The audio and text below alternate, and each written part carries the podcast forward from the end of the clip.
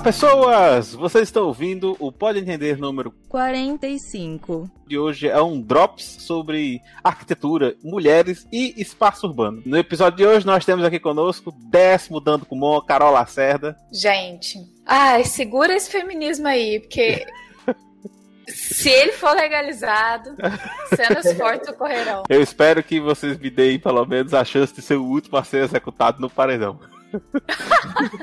E no programa de hoje, quem vai nos abrilhantar com tamanho conhecimento, nossa convidada especialíssima, diretamente de Uberlândia, de Uberlândia Giovana Merlin. Giovana. Olá, boa noite, dia, tarde para, para vocês. Boa noite é universal, né? Já dizia William Bonner. uh, Giovana, você é graduada em arquitetura, não é isso? Isso mesmo. Então, você já queria dar aqui a honra, e você pode colocar no seu currículo, que você é a primeira arquiteta a aparecer nesse podcast maravilhoso, que é uma grande aí, uma grande conquista, que vai abrir muitas portas para você daqui para frente. Então já queria deixar aqui. Exatamente. Já queria deixar aqui para você, já, já vamos mandar o certificado na sua casa. Eu não posso deixar de dizer que eu ouvi que o Lattes vai, vai passar a contabilizar o podcast. Pô, rapaz. É... Sabia não. Olha. Pois é. Então, Nossa, então... hein, Antônio? Você tá, na... Você tá no lucro, hein? Vai ah, bombar. Isso, isso não vale nada, não, minha gente. Não vale. Felizmente ninguém vai dar valor, não. Mas a gente faz porque a gente acredita no potencial e na importância da divulgação. E hoje nós vamos sair da nossa zona de conforto e falaremos dessa área, né? Que é uma interseção que eu confesso que, que nunca coloquei os meus pezinhos. Aliás, Giovana, você como uma profissional da área, em que área você colocaria a arquitetura? Nossa, é, é, uma, é uma coisa difícil mesmo, porque na, na área de conhecimento a gente está como ciências sociais aplicadas. A gente tem cursos que derivaram das artes, tem cursos que derivaram da engenharia. Então a gente está bem nessa área cinza mesmo entre exatas e humanas. As duas grande, grandes áreas são bem fortes na nossa durante nosso estudo, a nossa pesquisa. Né? Então, durante a graduação, tu tem aulas tanto, sei lá, é, é, a parte da matemática das coisas, né? Geometria, acredito eu, principalmente. Uhum. Assim, eu, eu realmente sou um completo ignorante. E de humanas, o que é que vocês veem durante a graduação? Ó, oh, a gente vê sociologia, é, a gente vê estética, a gente vê estética? muita história. Estética. O... Estética do quê? Da das filosofia. coisas? Não, é, a gente, na minha, quando eu me graduei, a gente tinha a disciplina de estética da filosofia mesmo, estudando os filósofos gregos, todo Eita, o, a, a, estética como, como linha filosófica. Gente, mas é porque quando fala em estética, para mim, eu penso em tirar craves. Não, é assim, falou estética. Os prédios tem que ter umas formas assim, porque aí vai bater bem com o formato do horizonte, não sei o que, mas não. É muito mais profundo, rapaz. É muito profundo. A gente tem é, muita história, mas aí já mais. Tem a história relacionada às construções mesmo e as histórias das cidades, né, do urbanismo e tal. Mas é que a gente entende tanto a arquitetura edifício quanto a arquitetura da cidade como uma materialização da sociedade, né? Então é, Nossa, é muito gente. Ai, gente, não, que não, coisa não. mais Por favor, linda! Giovana. Repete, repete essa frase. isso de novo. Que tem que captar perfeitamente.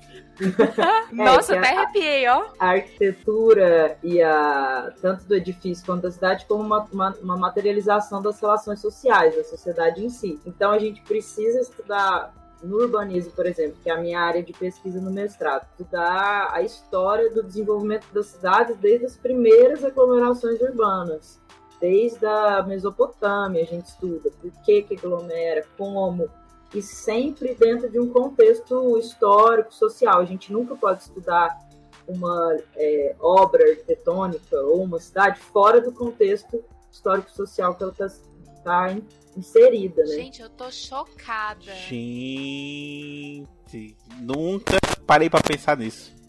Rapaz, meu mundo caiu. Nossa, gente, nós estamos com sete minutos de gravação e e solta uma bomba dessa. Paradigmas estão sendo quebrados neste momento. Olha só como é bom mudar de área. Eu não quero mais ficar ouvindo de assim, é...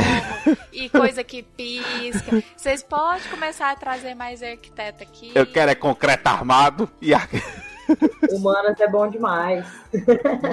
Gente, olha, então assim, você não, não só, é, é, como é que diz, pensa nessa parte estética, mas também na relação da estética e esses aspectos mais subjetivos da sociedade, né?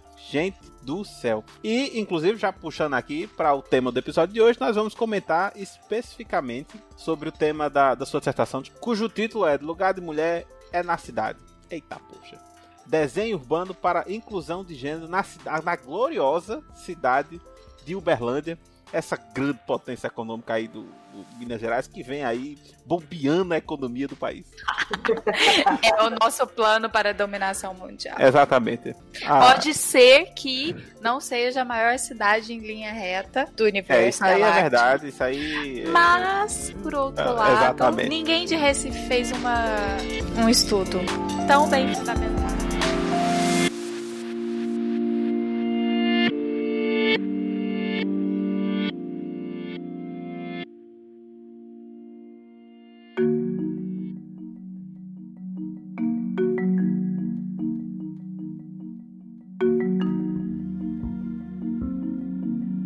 Giovana, eu sei que você no seu mestrado você trabalhou especificamente com essa relação da questão do, do da inclusão de gênero e como é, é, essa, essa dinâmica né, da, da, desse aspecto da sociedade se reflete na arquitetura de uma cidade específica que mora no coração de todos nós, que é Uberlândia.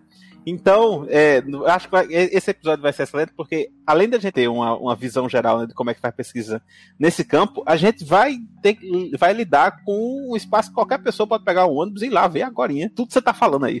Que você vai falar Olha Capital do Cerrado. Eita, Portal do Cerrado. Portal, é mesmo, eu falei errado. Nossa, a pessoa Ei, é Uberlândia há tantos anos, ah, ainda é. Eu, eu vou ter a edição, senão é, Carol perde a cidadania.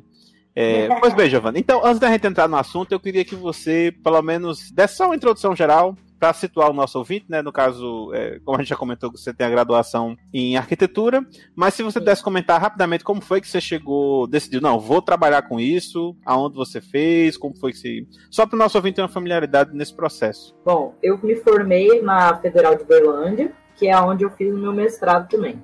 Eu me formei em dois, no final de 2012 e aí mudei para São Paulo, fiquei trabalhando lá é, por quatro anos. Em 2016 eu já estava querendo não estava satisfeita e sempre gostei da área de academia, porque assim, uma coisa que na arquitetura, diferente das outras áreas, assim, você não precisa fazer um mestrado, fazer uma pós-graduação para trabalhar. Você formou, pronto, volta para academia quem quer realmente dar aula. Então, eu tinha essa vontade. Li, por acaso, um artigo que falava sobre como as mulheres é, ocupavam a cidade de uma forma diferente. E até era uma pesquisa que até eu uso depois na, na minha dissertação, da cidade de Viena, na Áustria, em que elas entrevistam mulheres e homens e mostram que homens têm um movimento pendular na cidade. Eles sempre vão da casa para o trabalho, do trabalho para casa. E as mulheres, como é, via de regra,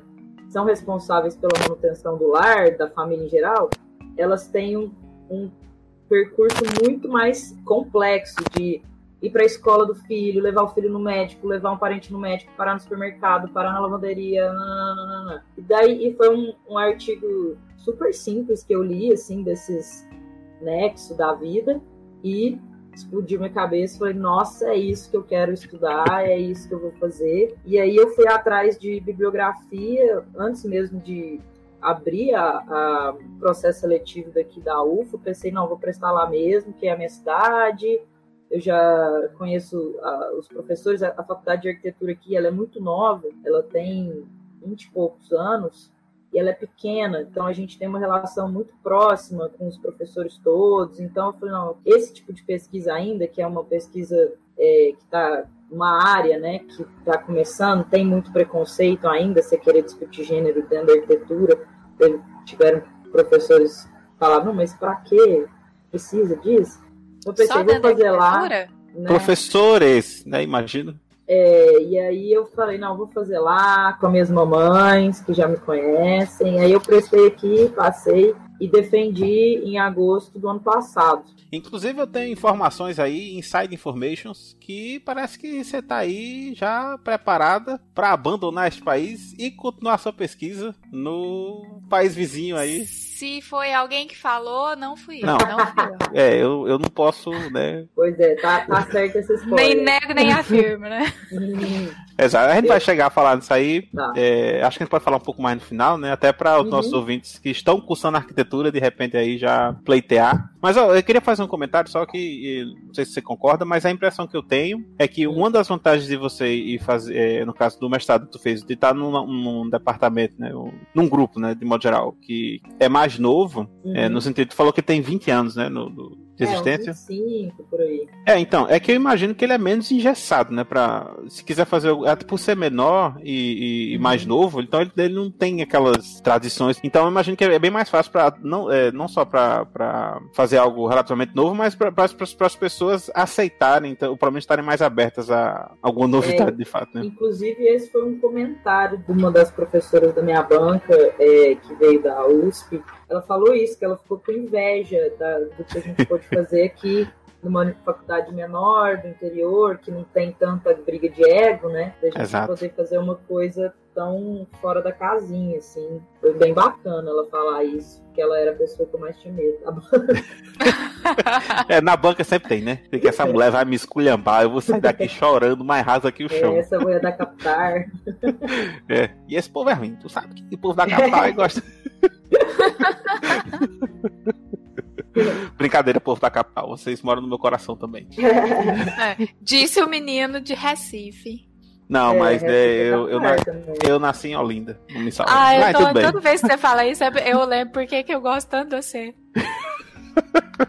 Por quê? Ai, gente, eu nasci em Olinda. Olinda. É porque a pessoa que nasceu em Olinda, ela nasceu em Olinda. Ela não nasceu, tipo. Quem nasce em Olinda é Olindo.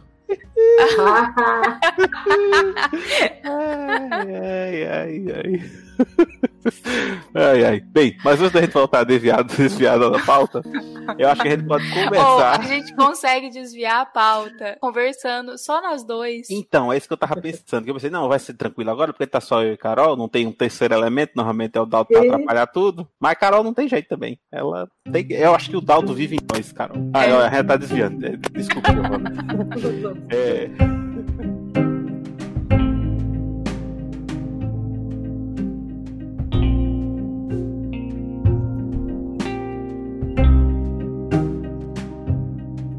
A gente pode filosofar um pouco mais sobre essa questão da frase bonita que a Giovana falou? Então, eu estava até procurando aqui a citação, eu achei. É um geógrafo, na verdade, que eu uso, que chama Lefebvre.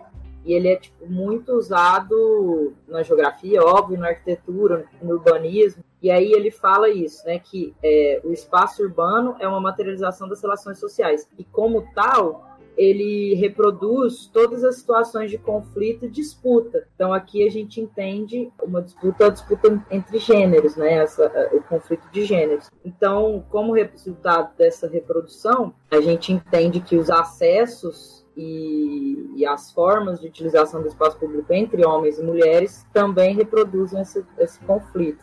Deu para entender? Entendi. Entendi. Então, no caso, tu parte desse pressuposto, né? De que a arquitetura, os aspectos arquitetônicos de qualquer cidade, elas vão tender a refletir dessas relações sociais. E assim, eu não sou especialista, mas me parece um, algo, uma, tipo, uma hipótese bem razoável, né? É, e a partir disso você pode falar de disputa de classe, de disputa de raça, são todas as, as disputas aqui.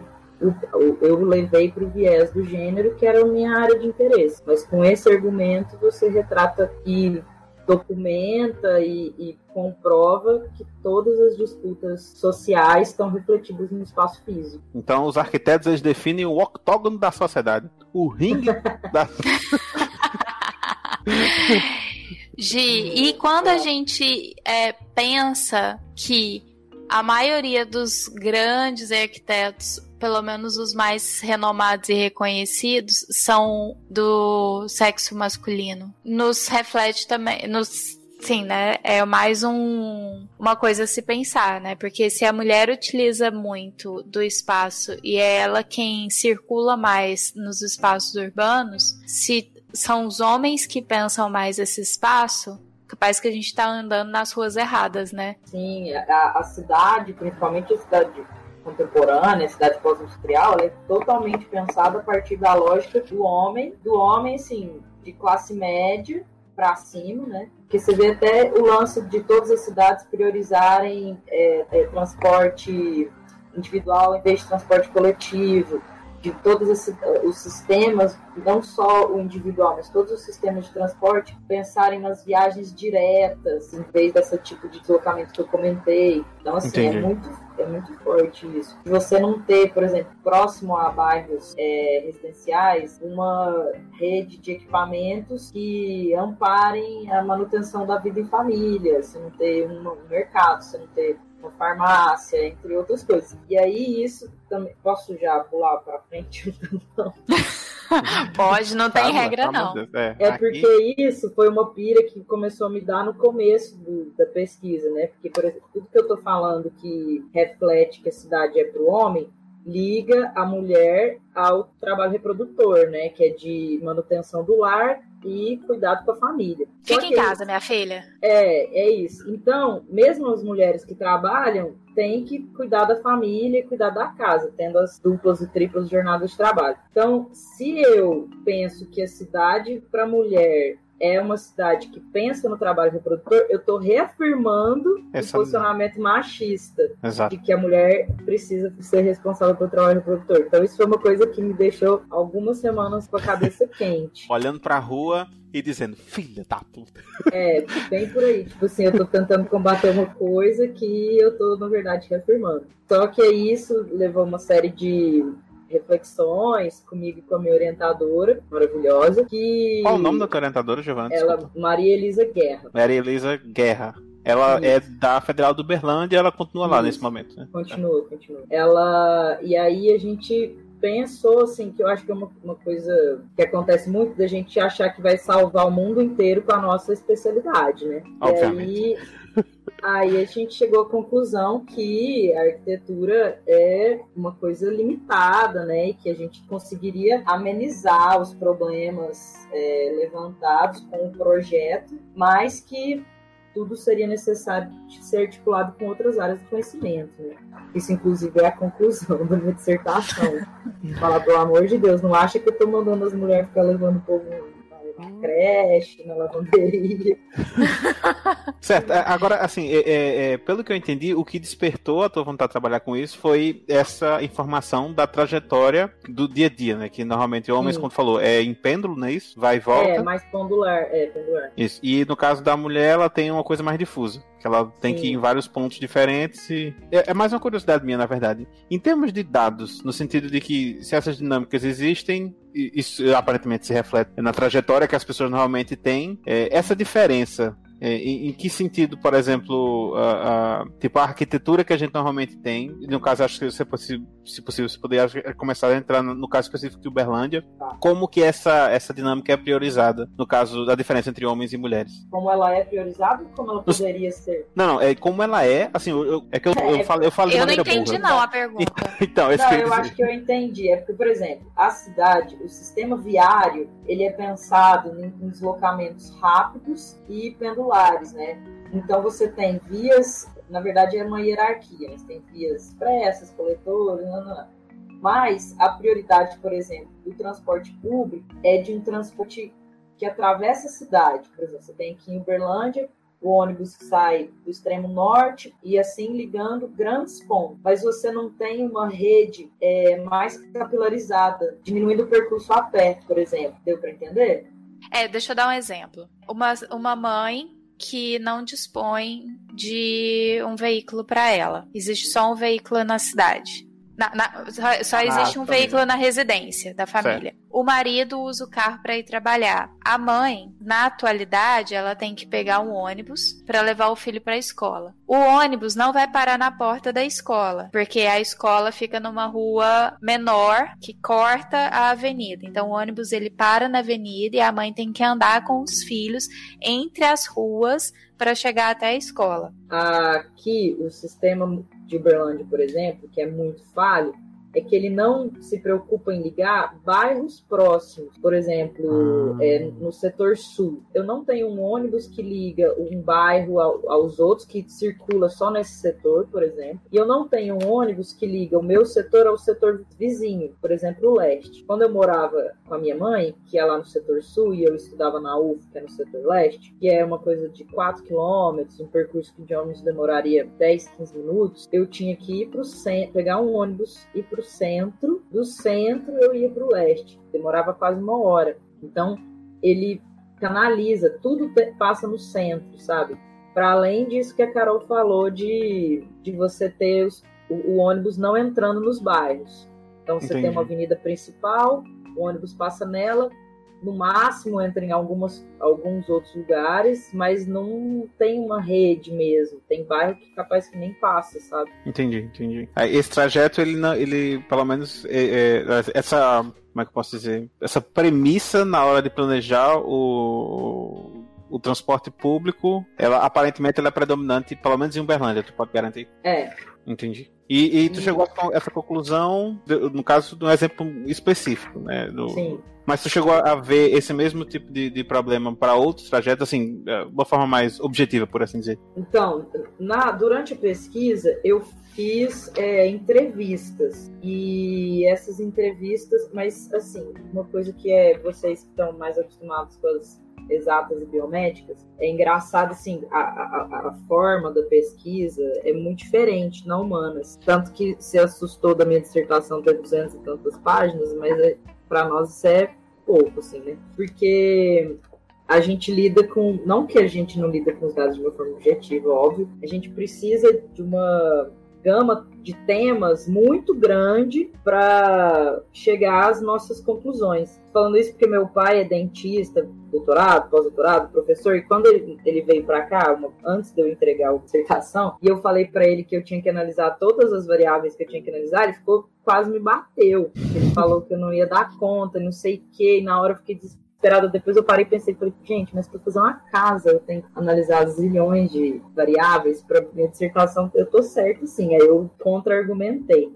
Mas enfim, a gente fez um questionário mais analisando qualitativamente do que quantitativamente, né? Então, assim, uhum. uma das dimensões que foram questionadas foi a dimensão do transporte. E isso e o, e o conhecimento do, do mapa também, né? Do transporte público Uberlândia, deu para gente para chegar nessas conclusões. Como a gente conseguir ter uma abrangência bem grande das pesquisadas, mais de metade dos bairros de Uberlândia foram contemplados, eu, a gente pensa que essas conclusões são seguras assim de serem afirmadas. Entendi. Você tem, no caso, é, bom, pelo menos parte do, do, dos fundamentos para chegar a essa conclusão passa por essa análise qualitativa que é, eu estou repetindo até para ver se eu entendi corretamente, né?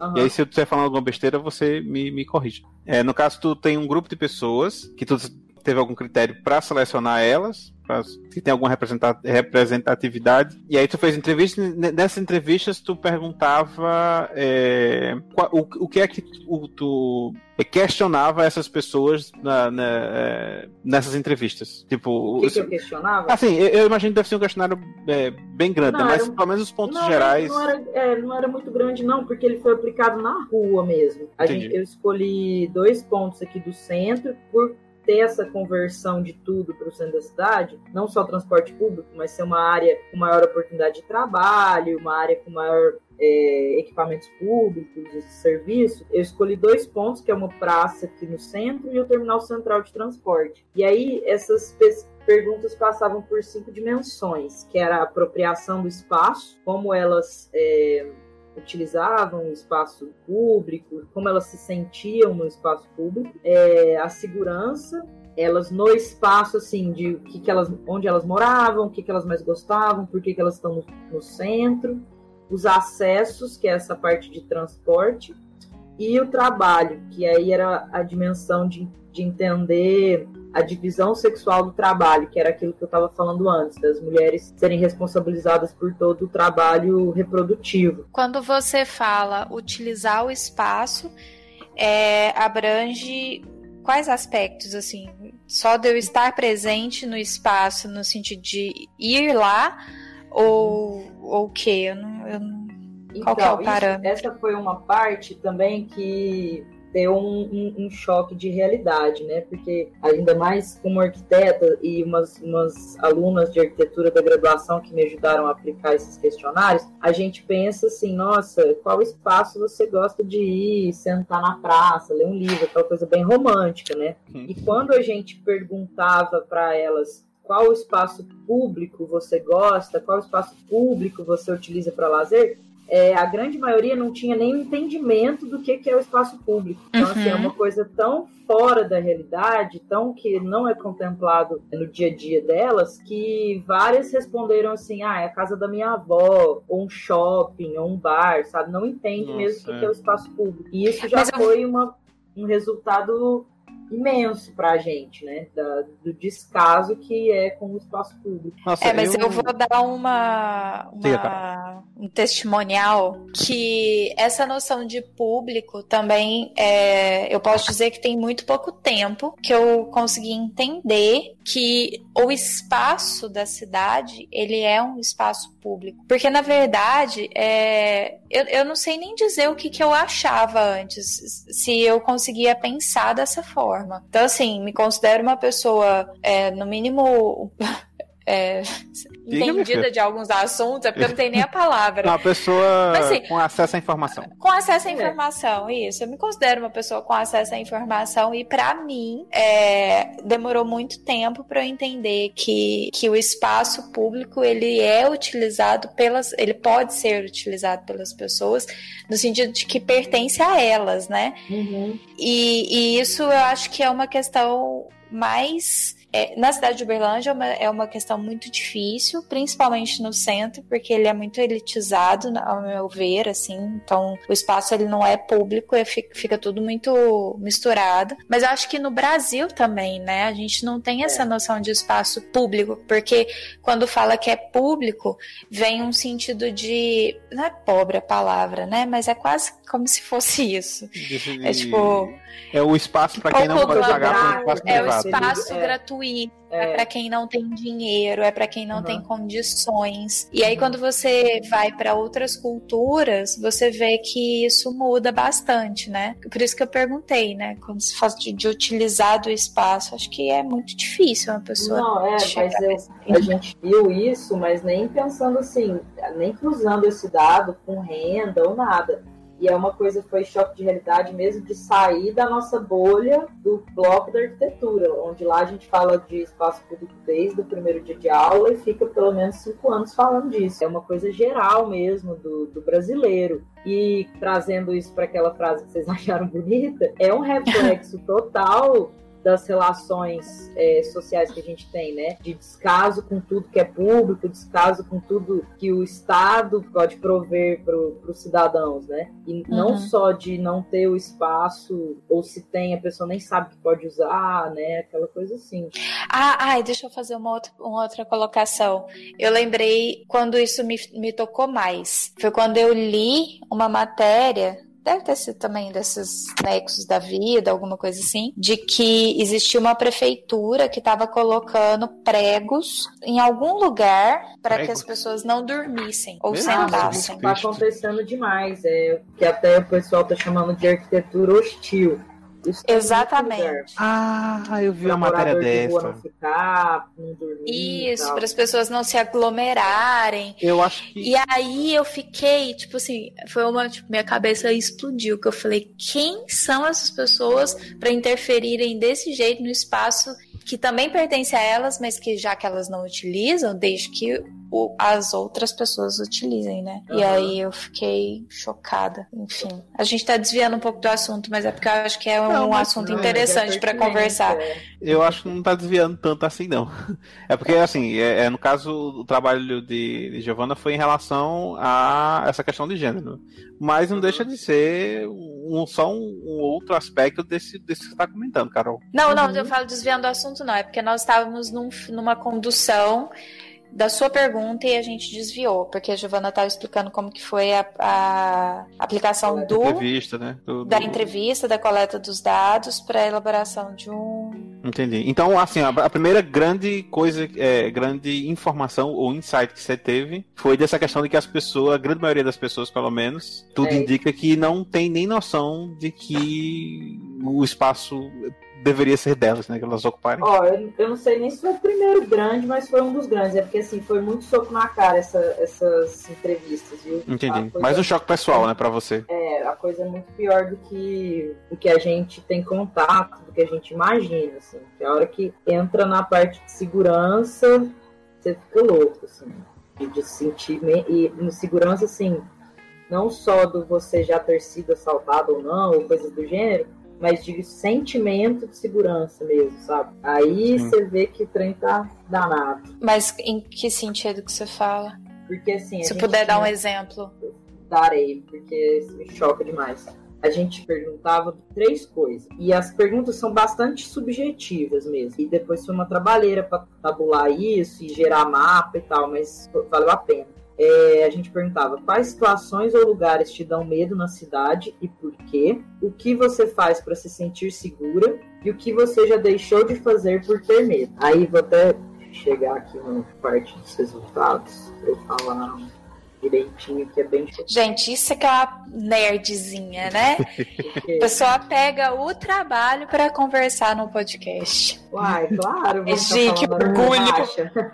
Ah, Bom, aí é, a primeira pergunta que era de se elas se sentiam seguras e por quê, né? E aí a grande maioria fala que é, a grande maioria mesmo, assim, fala que elas não se sentem seguras à noite. Tem algumas que falam que não se sentem seguras hora nenhuma e tal, mas assim, esse foi o outro grande insight da pesquisa, que elas não se sentem seguras à noite. E aí, o que, que a gente conclui com isso?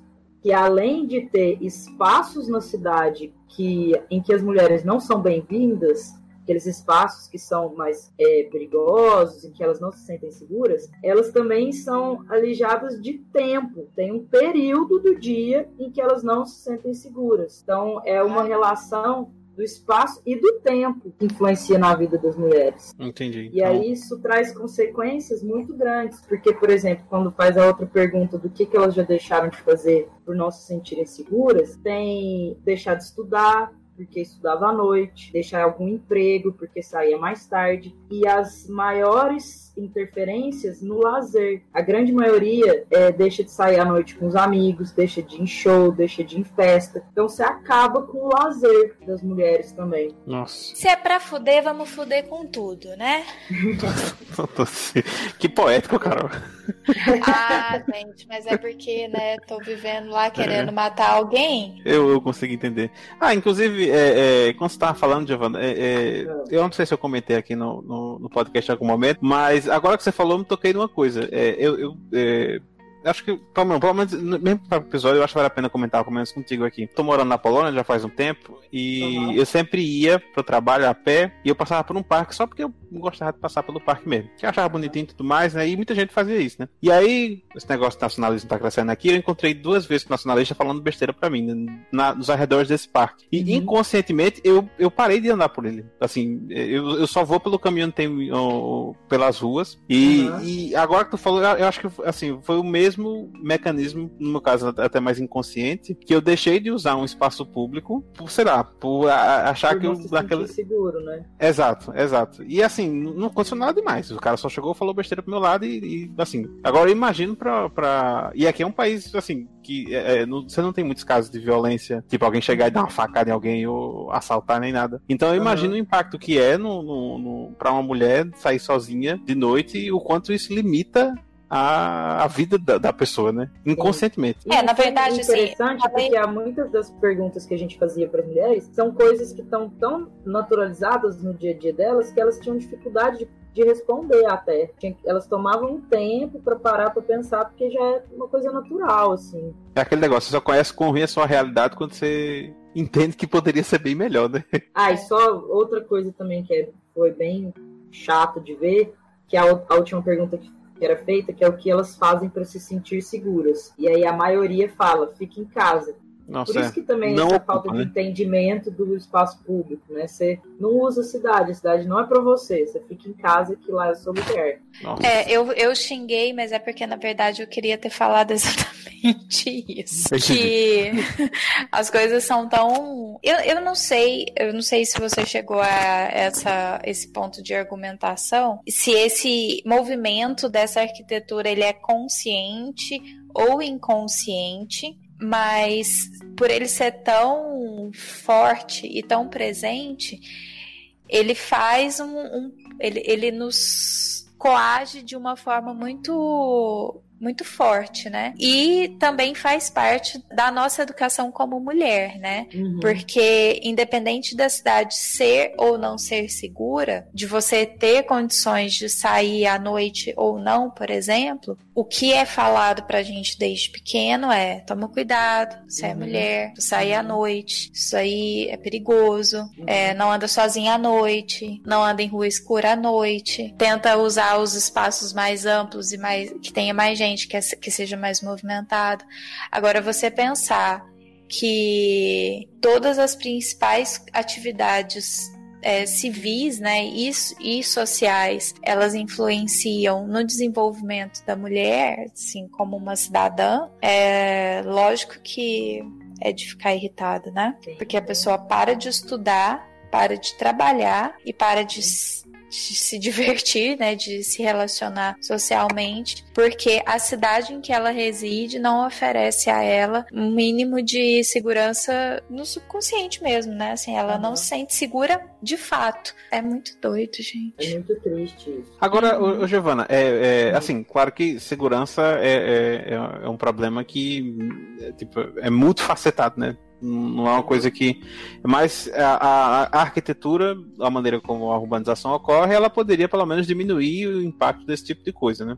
De, de- desse, desse impacto. No... É claro que não ia resolver, não ia ficar mais seguro. não- assim, não ia- não é só mudar a arquitetura que vai resolver o problema da, da violência. Mas Uhum. é, do, do que tu estudou, que tipo de mudanças tu acha que poderia ocorrer que pelo menos é, é, diminuiria o impacto é, psicológico desses aspectos, né?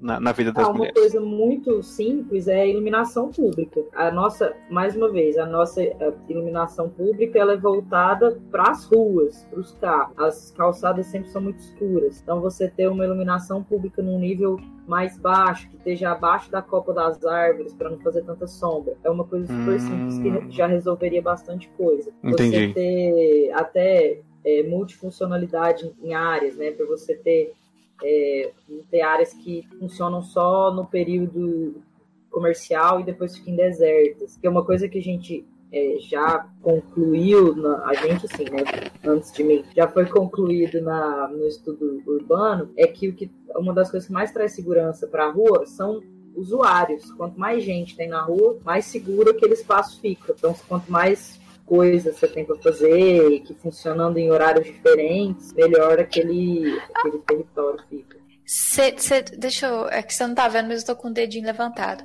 É, teve uma menina no. No Twitter, eu não sei se Ah. chegou pra você, que ela falou assim: eu resolvi, eu consegui, reso- é, leia como resolvi o problema de segurança da minha Ah, rua instalando um modem Wi-Fi. Maravilhoso. Eu achei maravilhoso. Você viu isso, Antônio? Eu vi, vi, vi sim. É, vale muito a pena ler, É, porque eu achei muito interessante. Eu não sei, assim, até que ponto é 100% verdade, né? Mas se você partir do pressuposto de que ter pessoas na rua te trazem uma sensação de segurança, né? Vale a pena. Eu achei bem Uhum. interessante. Não, eu achei genial. Mas, assim, é meio que uma pergunta, tipo, quem veio primeiro, o ovo ou a galinha? Hum. Vocês conseguiram chegar a alguma conclusão de que o espaço é predominantemente pensado para o público masculino? O público masculino é horrível, né? Para os homens, para o gênero masculino. Porque é feito e pensado por homens? Ou é porque é a forma que deu certo e ela é, tipo, reproduzido em condições de escala. Vocês conseguiram pensar, assim, no motivo Não, é a- é de a- ser é a assim ou não? opção. É a primeira, É a primeira opção. mesmo. É, Tá. é uma coisa. É, é bem. É mais do bem mesmo, é o aquilo da- óbvio do óbvio. É, é bem aquilo, é, é o lance do, do dominador e do dominado, assim, sabe? Quem ganha a disputa domina a- a- os espaços de decisão, né? Então você não, não chega nem a. Até hoje a gente não chegava nem a ver a perspectiva da mulher em nenhum, nenhuma área. Então é Uhum. porque são homens que fazem cidades para a realidade deles. E, tipo, existe, assim, uma, uma cidade, ou você chegou a ver isso, uma cidade que a gente possa, tipo, considerar algum modelo ou que já adotem é, princípios de, de maior Inclusão. aceitação e acolhimento, Aham. assim, do, do- da mulher? Sim, sim, assim, eu é, tive alguns estudos de caso. Tem uma proposta que é dos anos 80, de uma arquiteta americana, a, a arquiteta chama Dolores Hayden, e a proposta dela chama Holmes, que ela pega, é, ela é bem utópica, assim, e ela busca intervir em quadros socioculturais muito profundos, assim, né? Não sei se só fazendo é aquele que eu falei antes, só arranjando o espaço de uma forma diferente, não sei se ia ter o resultado que ela espera.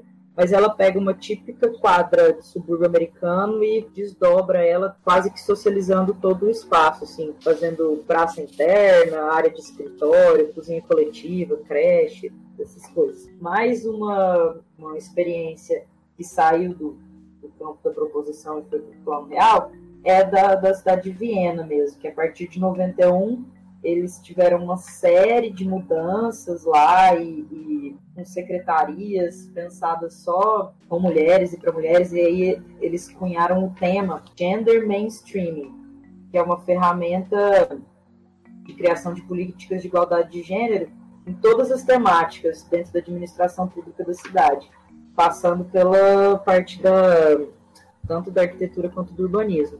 E aí lá, como já tem quase 30 anos né, de prática, tem algumas que é outra realidade também, né? A gente teria que fazer um, é, um trabalho. É diferente você estar discutindo gênero numa cidade que as pessoas tenham de morar, né? Aqui Uhum. não tem nem isso. Então é, tá em outra fase.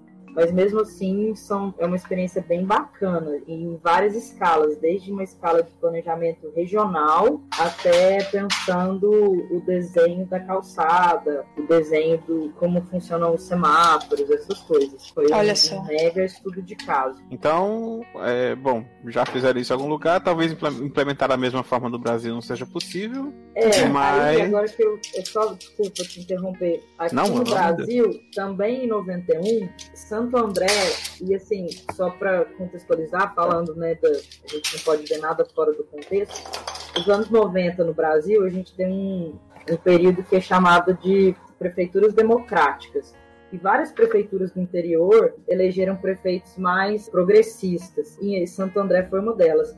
E aí lá eles, durante a discussão do plano diretor, fizeram um plano de, até chamava Plano Municipal do Direito da Mulher, era quase que um plano diretor anexo só vendo pela perspectiva da mulher. Claro que ele não chegou a ser implementado, mas foi um, um ele é Um um, respiro, né? é, e ele pensa em vários instrumentos legislativos bacanas, assim, que foi, foi interessante de ver também. Então, é, assim, já houve iniciativas, aparentemente não, não, não foi muito pra frente. É, é porque é aquele negócio, né? Não é só juntar um bocado de arquiteto e, ó, vamos resolver isso aí, né? Tem, tem vontade política e. e- é, bom, mas esperamos que Os daqui. poderes, né? Exatamente, né? Que mais pessoas como você tenham. Ocupem espaços de poder na sociedade para legalizar o feminismo e começar o genocídio. Vou, É tudo vou que lançar minha, minha candidatura aqui de prefeita de Berlândia. Então, Ai. Gi, meu voto é seu. Tem que acabar o homem, né? Como... Tem que acabar o homem, esse negócio aí. tem que acabar. A gente, a gente comentou pelo menos três pontos, né? Da tua dissertação. Tem mais algum que tu, tu, tu, tu gostaria de comentar? Ah, um que também, esse não foi grande surpresa, que é o que eu que era mais, que é o que eu mais estava ansiosa para trabalhar, que é a, a parte do trabalho, que é uma parte de divisão sexual do trabalho, que é bem emblemática, assim. Mas, assim, não foi grande surpresa de que a grande maioria das mulheres faz tudo sozinha, e até a gente se atenta aos termos, a- durante toda a análise dos questionários, que eram questões abertas, né? Então a Uhum. gente se atentava muito aos termos que elas iam usando em todas as temáticas. E a- quando a gente perguntava do quem faz, né, quais são as suas responsabilidades em casa e tal, era sempre a coisa da ela faz e quem tá fazendo além dela tá ajudando. Nunca é a responsabilidade compartida entre Ah. as pessoas da família. É, Entendi, Seja entendi. sejam filhos, maridos, pai, coisa assim. Então é sempre a responsabilidade é da mulher. Quem está fazendo uma coisa ou outra a, a mais está ajudando. E a partir disso a gente, eu fiz um mapeamento de é, equipamentos e serviços públicos que poderiam facilitar essa rotina, pensando que libertando essas mulheres da segunda e terceira jornada de trabalho, elas poderiam ter horários de lazer, ter horário de estudo, ter horário né, de melhoramento intelectual, né, trabalhar para elas e se E viver, né? desse Exatamente. patriarcado maldito. E, e- Gente, a Ju é é. maravilhosa. esse negócio de igualdade aí, né? Parece ser uma boa ideia. Porque...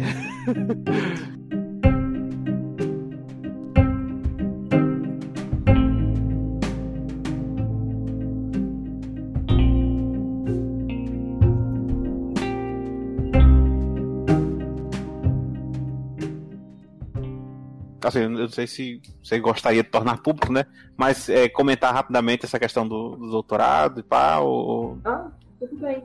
da perspectiva. É, então, é, esse doutorado foi uma coisa totalmente não planejada, porque eu estava bem cansada de pesquisa por enquanto, mas eu conheci a- a- uma professora que é amiga de orientadoras antigas minhas, que tá, ela, é, ela é argentina, mas é da uma universidade chilena, e que está começando uma linha de pesquisa de gênero que ela está coordenando. Só que ela é da área de história, então eu vou mudar de área e aí eu vou pesquisar agora a relação de como as, as novas mídias estão ajudando a divulgar o, a produção das arquitetas mulheres. Então tem muita conta de Instagram, revista digital, Facebook, coisas assim, que estão num esforço de divulgação da produção de mulheres, tanto mulheres que de outras épocas quanto contemporâneas. E para além disso, o, como isso influencia o ensino, partindo do pressuposto de que quando você tem alguém que se identifica, né? Você se identifica, você se esforça mais, né? Você tem mais facilidade naquele, naquela área. E aí foi interessante porque antes de conhecer essa, essa professora, antes de pensar em fazer isso no doutorado, eu comecei uma. Eu, que eu sou professora substituta da UFO hoje em dia. E eu comecei a ministrar uma disciplina opta- optativa lá, que era nesse sentido, era catalogação e divulgação de arquitetas mulheres. E era uma turma bem pequena, a gente fazia quase como um grupo de estudo, em vez de uma disciplina formalizada. E no final da, do semestre a gente fez uma exposição lá na UF mesmo, super é, não improvisada, porque ela ficou bem bonita, mas informal, assim. A gente não pediu auxílio de nada, de nenhuma pró-reitoria, a gente fez tudo rachando ali entre nós. A exposição chamava Mulheral, Mulheres na Arquitetura. Mulheral na UAU, né, de Arquitetura e Urbanismo. E tinham 20 mulheres divulgadas lá, brasileiras, estrangeiras. A gente fez um esforço de ter pelo menos três arquitetas negras, que também é outra pauta de, de discussão é, hoje em dia. E foi muito legal ver as alunas do primeiro período é, vindo falar que depois que elas viram a exposição, elas tiveram mais gás para continuar o curso. Né? Então, assim, foi a, a comprovação da tese quase ali. Foi muito bom. Arretado. É, a representatividade é. sempre importante, né? Porque pelo menos você se demais. vê numa posição e vê que é, é- é acessível, eu acho que o impacto Uhum. psicológico é incomensurável. Sim. Olha, gastou, hein? É, é uma pena que você não, não vai poder não poder continuar fazendo essa pesquisa né, no, no Brasil. É, inclusive, eu acho que se você tiver, é, como é que diz, é, confortável para responder, essa, essa possibilidade de ir para fora, ela é, é, tipo, é algo que tu decidiu fazer ou sei lá, se tivesse a oportunidade de continuar no Brasil, tu, tu, tu, tu gostaria, né, de, de fazer essa mesma pesquisa no Brasil? Ah, eu, eu faria no Brasil sem, sem problema Entendi. nenhum, assim, gostaria de fazer. Mas, como eu falei, essa oportunidade, assim, caiu no meu colo E aí eu não tinha como Abraça. falar não, né? É, não, e aí espera aí. eu vou lá pro Chile com, com bolsa, e é nesse cenário atual do Brasil, você não tem perspectiva nenhuma, então, É, ainda mais pra, pra esse tipo de pesquisa, né? Que, nossa, é. que ao que tudo indica, pelo menos para humanas, serão vacas muito magras. Não, já não eram das mais gordas, né? Exato, Agora, é, é, é. Pra todo mundo, né? Mas agora eu acho que humanos eles vão terminar de. de, de- vão, Enfim, né? jogar É. pá de caldo. Exato. Mas é. é, eu gostaria de ficar no Brasil sim, mas também não tem nada contra ir embora, acho ótimo. Hum, É, pois é, é, exatamente. é. É, Eu, eu mais porque, é, é, e como tu falou, né, não, não- imagino que não deve ter muita gente fazendo esse tipo de pesquisa no Brasil. Então eu espero que, pelo menos, eu torço para que você desenvolva seu trabalho lá e tenha a oportunidade de voltar pro, pro, pro Brasil e, quem sabe, aí ser uma das pioneiras é, nessa, a- nessa pesquisa especificamente, nessa, é, nessa área de pesquisa especificamente no, Uhum. no Brasil. E formar aí a próxima geração de arquitetos. Ah, eita, pô. Arquiteta e feminista, nossa senhora. Nossa, é importante demais. Tem outro jeito de ser não. Não tem, não. Ó, é, Gi, vamos construir uma cidade Danos, Feminostotia. só pra mulher. Como é que chama a, a ilha da Mulher Maravilha lá que só tem mulher? Eita, é. Ah, é mesmo. Oh, verdade, né? É, é, se bem que eu acho que eu seria excluído dessa utopia aí, né? a, gente, a gente separa uns convites. Ah, ah, é, Ah. Vai lá pra ser exibido. Ai, ai. Pois bem, é, Carol, você gostaria de, de tecer mais algum comentário ou fazer alguma pergunta pra gente finalizar esse maravilhoso episódio? Não, eu estou Satisfeito? extremamente satisfeita. É, Temícera, a, a ilha. Eita, puxa. Ah, tu, Ou tu- Ilha tu pesquisou, Paraíso. né? É uma ilha fictícia do universo criado das histórias em quadrinhos. Terra natal das Amazonas e sua personagem de destaque é a Mulher Maravilha. Informação. Wikipédia, aqui tem informação. Não, aqui tem informação.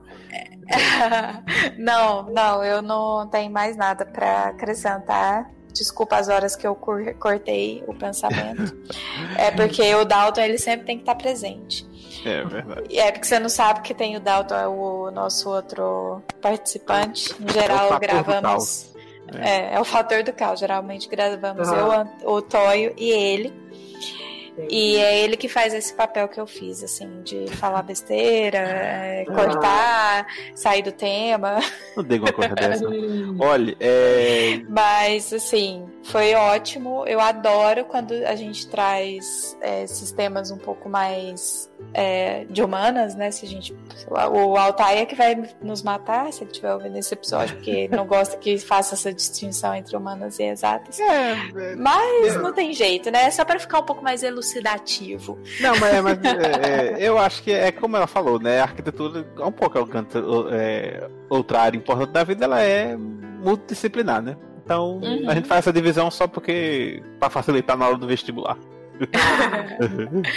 Mas foi excelente. É... Ai, adoro pensar essas Giovana, coisas. me diga uma coisa: se o Ah. nosso ouvinte de repente aí no ensino médio tá pensando, não, vou fazer para arquitetura, não sei o quê, e ele tiver algumas dúvidas ou- e quiser entrar em contato com você para saber um pouco mais, não só da, da sua pesquisa especificamente, mas talvez da área. É, Aham. se você tiver interesse, claro, né, de deixar isso público. É, você, teria algum meio em que esses nossos maravilhosos ouvintes poderiam entrar em contato com você? Eu acho que o melhor é por e-mail mesmo. Por e-mail? É, que é gmerli4 arroba gmail.com. Eu Esse, queria esse, falar também. Oi, pode falar. não, Bom, pode falar, pode falar. Não, é que eu ia falar que a, que a minha dissertação já está pública no repositório da Universidade Federal de Uberlândia. É só entrar Ah. lá que consegue fazer o download do PDF dela, completa, corrigida. Tu, tu tem o link em algum lugar fácil aí? Eu posso pegar e passar para você. Então, nossos queridos ouvintes quiserem ter acesso à, à dissertação de Giovana, tem link no post. Só clicar lá que Ah, vocês sim. vão pode baixar de graça. Uma pequena pagatela aí de 10 reais para o podcast. que- não, não tô- É. Bem, então eu acho que podemos finalizar o nosso episódio por aqui. É, Giovana, muito obrigado. Foi um grande prazer tê-la aqui conosco. E Ai, eu quem que sabe aí possamos trazer você de volta para falar sobre sua pesquisa no doutorado, como Sim. além da primeira arquiteta do Pode Entender, você também é a primeira arquiteta convidada do exterior. Do Ah. Pode Entender. Que mais um título aí para você incluir no seu currículo, que vai abrir certamente muitas portas também no exterior. Vai ser um prazer voltar, foi ótima a conversa. Agradeço muito o convite, viu, gente? Olha, E legal. desculpe qualquer coisa, viu? Imagina. Acho que a gente já tem que começar a gravar o podcast já pedindo desculpa e finaliza pedindo outra desculpa pra ver se a pessoa É, entendeu o recado. é. Mas, Gi, muito obrigada. É, Foi um prazer. Espero que você ainda colha muitos frutos desse, dessa pesquisa e que seja só o começo. Exato. Foi muito bom. Obrigadão, Carol. E que mais pessoas queiram seguir seu caminho e a gente vai ter uma grande mudança aí na arquitetura brasileira. Ai, É. gente, pensa. Tomara. Essa é arretada. Aí vamos, vamos trabalhar para isso aí, né? Bom, então nós vamos nosso, nosso episódio por aqui. Fiquem agora com o nosso bloco de e-mails e um cheiro para todos. Tchau, tchau. Cheiro, gente. Beijão. Tchau.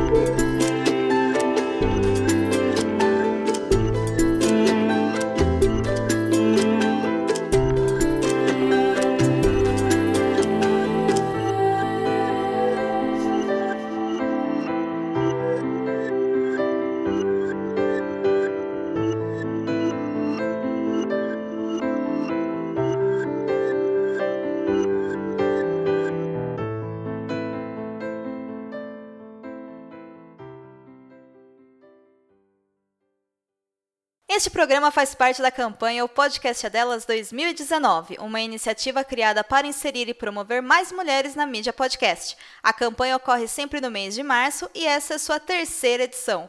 Para encontrar mais podcasts participantes, procure pela hashtag, hashtag o podcast é delas 2019 ou hashtag o podcast é delas nas mídias sociais e siga arroba o podcast é delas.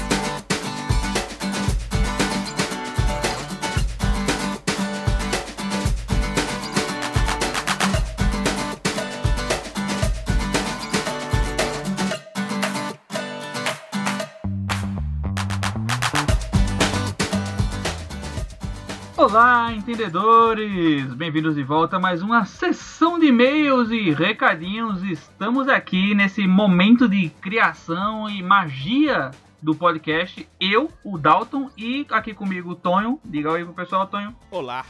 A gente aqui tá fazendo ao mesmo tempo gravação da sessão de e-mails e fazendo stories no Instagram, porque a gente tá tentando nos rejuvenescer um pouco. E dizem que quando você usa o Instagram você fica um pouquinho mais jovem. É verdade, mas Dalton, eu acho que você, tem que ser mais, mais aberto aí, os nossos ouvintes, porque nós estamos apenas fazendo stories, estamos também fazendo história, porque estamos abrindo o nosso processo criativo para as vinhetas do e-mail no Instagram.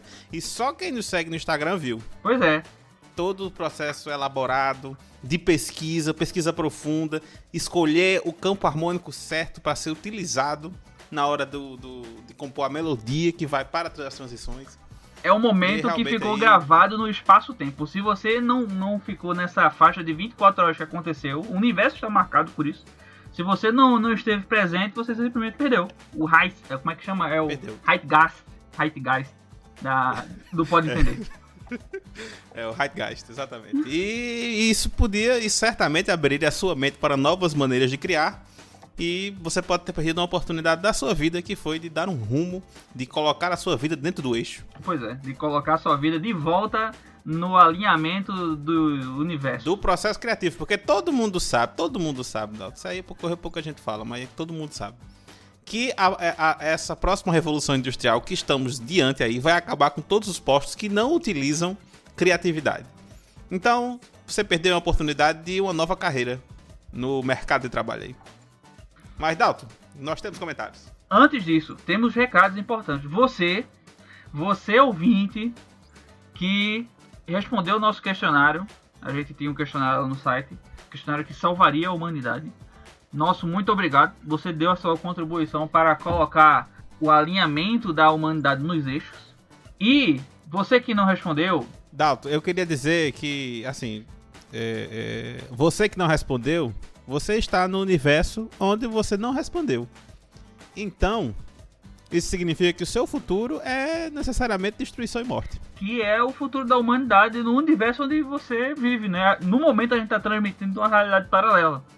Que é uma realidade muito bonita, eu já consigo vislumbrar a beleza dessa realidade.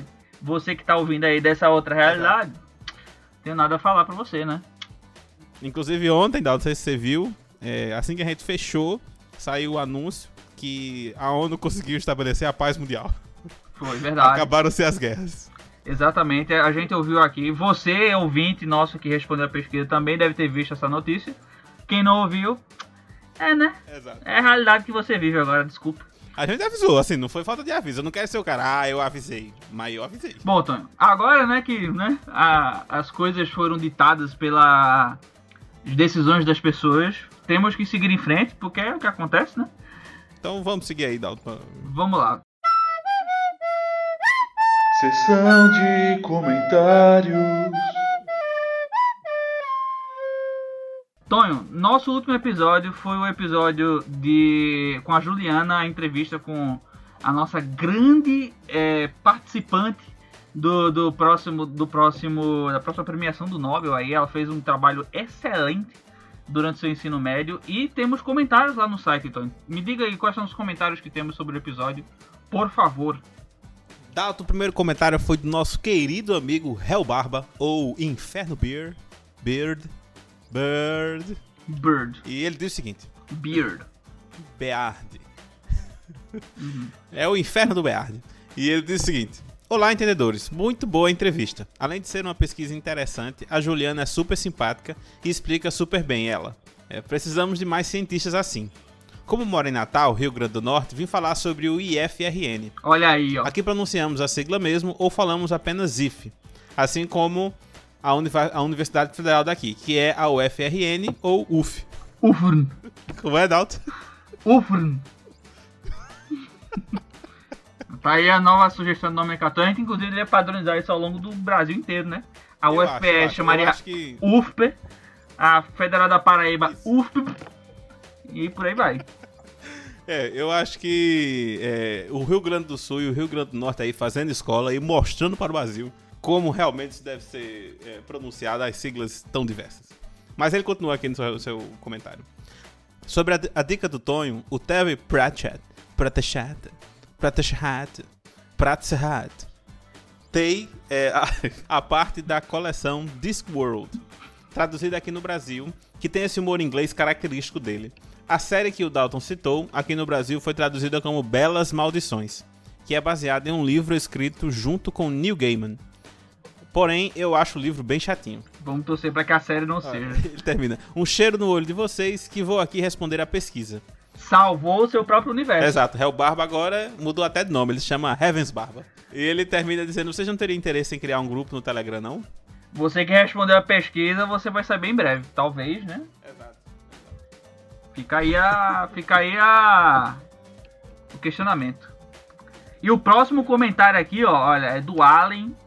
O Que Allen. sempre vai além. ele sempre vai além, é um cara que tá sempre visando a frente. Obviamente ele deve ter respondido, né? Também. Claramente, Allen, jamais ele deixaria o futuro do universo. Obviamente ele se preocupa com o espaço-tempo. Exatamente. Aqui ele diz: Ótimo trabalho, entendedores. Como é bom saber que ainda temos esperança em pesquisas científicas, após uma série de notícias desanimadoras. É né, nosso clássico.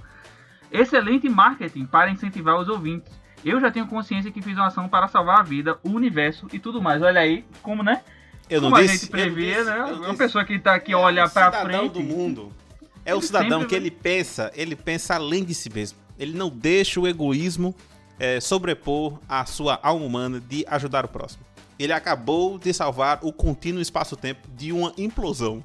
Então tá aí vocês dois que salvaram, ajudaram a salvar a nossa realidade, Hell Barba e Allen. Um muitíssimo obrigado. Cheiro pra vocês dois aí. Exato. Aproveitem o seu sorvete sabor felicidade que está à venda em todos os territórios do mundo, agora que a paz mundial foi alcançada no nosso universo. Infelizmente, se você está ouvindo esse episódio e isso não acontecer, é porque você está no universo mais triste. É, acontece. Vamos para a nossa sessão de e-mails então.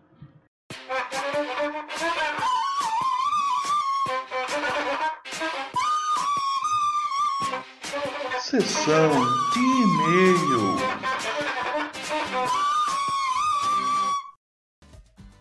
Tonho, Eu queria saber, agora que meu coração está acalentado por essa música, se temos e-mails. Recebemos algum e-mail, Tony? Dalton, hoje é um dia de felicidade. Hoje é um Ah, dia de Deus. comemoração. Hoje Ah, é um dia Deus. que olhamos para os céus e dizemos: valeu a pena. Nós tivemos, Dalton, não um, não dois, não três, mas quatro e-mails, Dalton. Você tem noção do que é isso? É realmente o melhor universo em que o ser humano pode chegar. Tonho, então qual é o nosso primeiro e-mail, Tonho? Por favor. Nosso primeiro e-mail é um e-mail especial que vem direto aí do mercado financeiro. É Yuri Ferreira de Oliveira. Ele diz o seguinte: Olá, pessoas de humor refinado. Dalton, diga olá pro cidadão. Olá. Primeiramente, quero elogiar as vinhetas do podcast. É a primeira vez que dou risadas com vinhetas. Imagino que risadas de apreciação, né? Que é o. Assim, você tem né, a apreciação normal. E quando a apreciação é muito grande, ela atinge o nível do humor. Né? O humor, no caso, é, é um termo que é utilizado para o equilíbrio dos humores, os líquidos corporais né, dos estados de equilíbrio. Todo mundo sabe É, disso, né? Antigamente o pessoal fazia sangria para equilibrar o humor. E hoje em dia, em vez de sangrar, você o quê? Escuta a vinheta. Exato, exato. E inclusive essa palavra ela é tupi-guarani para The Inner Self of Joy. É, exatamente. É, bom, mas ele continua. Também venho me identificar com o elo perdido desse podcast, pois trabalho num banco brasileiro. Qual seria esse banco? Essa é uma pergunta. Nunca, nunca saberemos. Exato. É, e ele continua, pois trabalho num banco brasileiro e estou terminando o mestrado na área de ecologia. E ele, Dalton, ele aqui nos fornece, esse nosso ouvinte, ele nos fornece com a Pedra Roseta, The Rosetta Stone, do, di- do diálogo bancário brasileiro para o diálogo acadêmico, para o, o dialeto acadêmico brasileiro. E ele diz assim, vocabulário do academiquez para o bancariês. Lattes igual a TAO, ou seria tal. Que é igual a currículo no, no, no mundo pagão. Exato. Era muito utilizado pelas- pelo povo céltico antes da cristianização do continente. Exatamente. Outra palavra que ele diz é mandar a primeira versão para o orientador é, em bancariês, perdi- é pedir 1.39 para o seu gerente. 1.39 deve ser muito próximo de 1.4, né? Agora aqui ele vai lou- loucura. É, é imagino que seja o sistema do Banco Brasileiro. Exatamente. Diz que é igual R. É a linguagem aí muito conhecida. Ah, R? Ah, e ele continua: pressão de vendas igual a pressão de publicação. É, e ele pede um cheiro e, be- e manda beijocas para nós, Dalton. Primeiramente, eu gostaria de, de agradecer, Dalton. E É sempre bom encontrar uma pessoa que aprecia esse nosso humor refinado, tal qual o Yuri Ferreira, que vem aí também para entrar nesse seleto clube de pessoas que tem um humor mais é, refinado. Inclusive, Tonho, você pode perceber que, veja só, a oliveira é uma árvore conhecida por dar, né, Olivas. olivas. Que é o que a gente chama, né, de azeitona. Exato. E a Ferreira é conhecida por dar ferro, que é muito utilizada aí, que vem. Da bo- fe- bo- E aí, normalmente tem aquele ditado, né? Casa de Ferreira, espeto de pau. E pode ver que o Yuri Ferreira de Oliveira, ele cobre os dois Exatamente. aspectos. Que é uma pessoa completa, um profissional que vem completando aí com todas as facetas que o mercado pede. Sempre antecipando tendências. Exatamente. Agora, Dalton, eu ouvi dizer que o nosso próximo e-mail é de uma pessoa que não costuma estar muito calma. Porém, a sua fúria é sempre pequena. Esse aqui é o Fábio Bravin. é uma pessoa aqui que, né, realmente tem uma fúria apaziguada por ser miúda. Exatamente. Ah, e aqui vai eu ver o, o que o Fábio. O Fábio, inclusive, que significa plantador de Fábio. Ou seja, é uma pessoa que vai estar arando a terra com muita raiva no Exato. coração. Vamos colher o fruto do seu plantio. O ódio. Ah, vamos lá. Prezados. O podcast de vocês é 10. Informa e diverte. Fantástico. E eu já dei a contribuição para o mundo não acabar.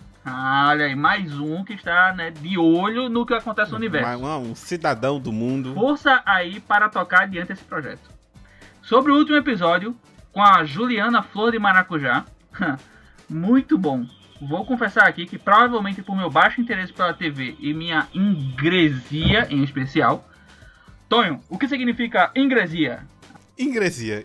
Ingresia é uma palavra tupi-guarani que era muito utilizada antes da chegada dos portugueses, que significava a pedra que afunda no fundo do rio.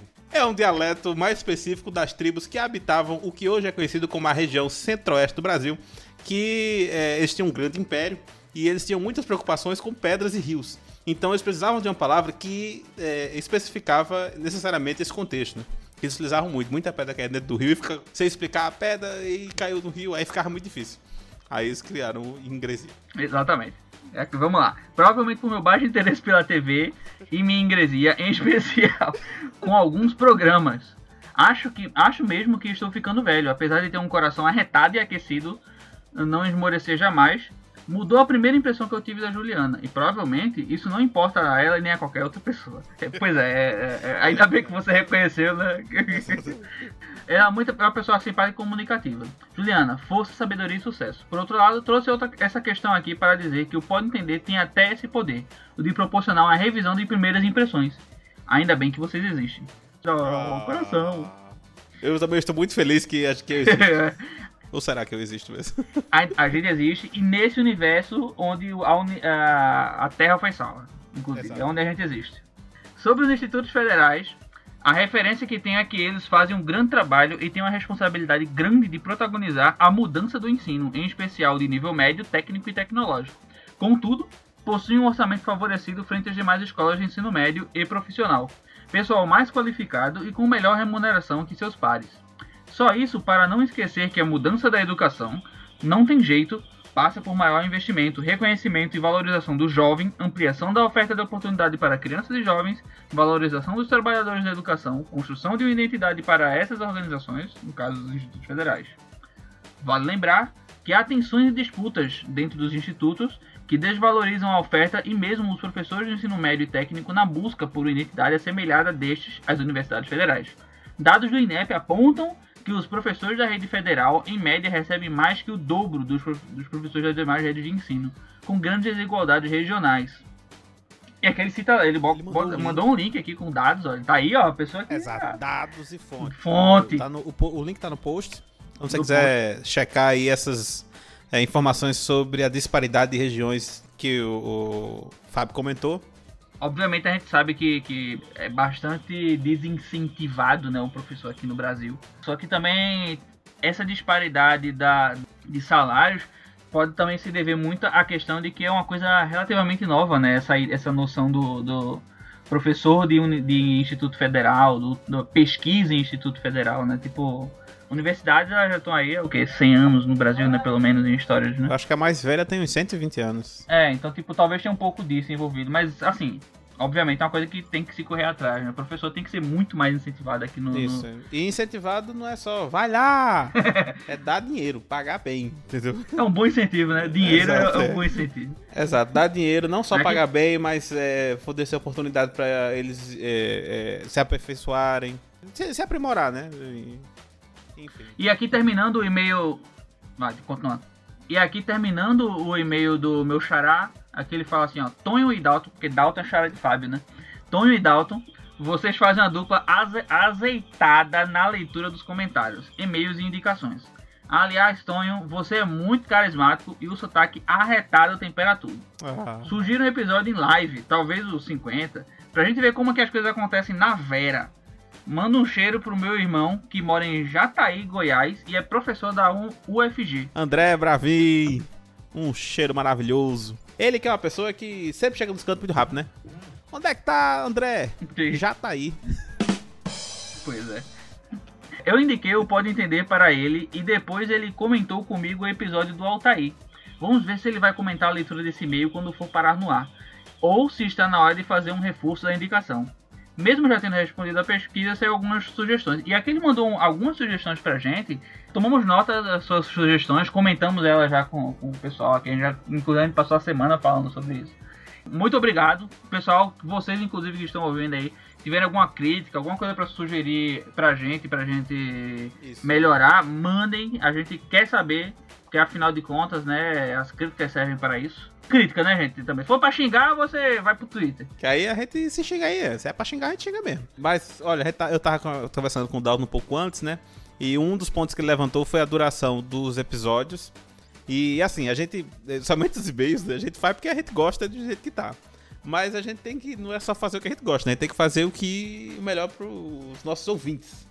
Então, eu, eu tenho uma curiosidade. Se. é, o que é que vocês acham da duração dos episódios? Porque é, é, a gente fica frescando aqui o tempo todo.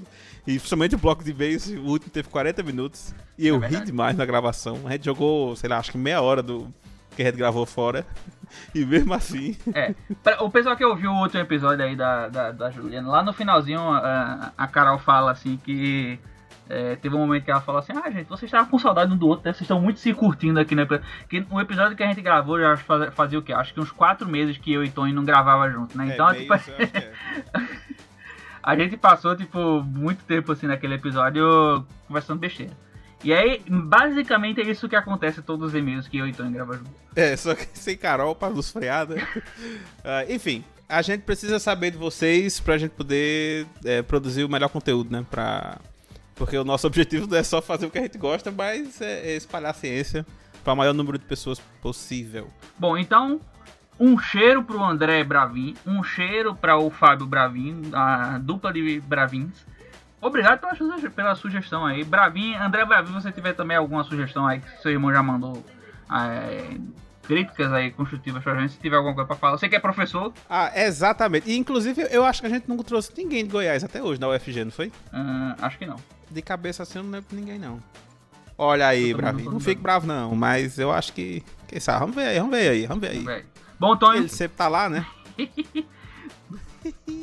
Bom, Ai, ai. Bem, e o nosso próximo e-mail, ele é naturalmente de uma pessoa que, como a gente já falou anteriormente, ele sempre vai além.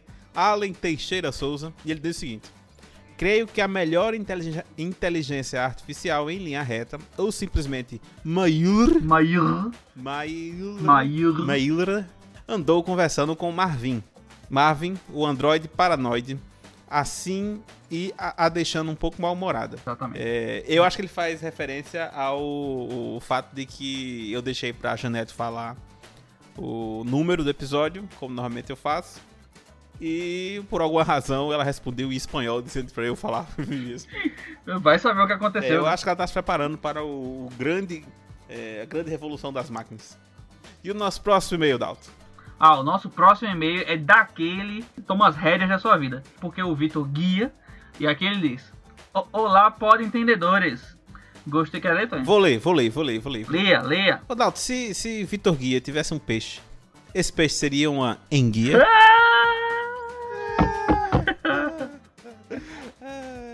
E ele diz: Olá, pode entendedores.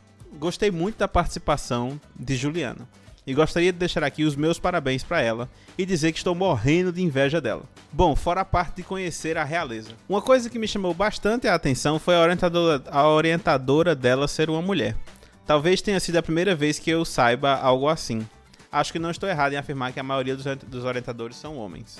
Fiquei feliz em dobro que, nessa, que nosso representante no Nobel seja uma mulher orientada por uma mulher. Fica aqui minha torcida para que tenhamos mais orientadoras mulheres.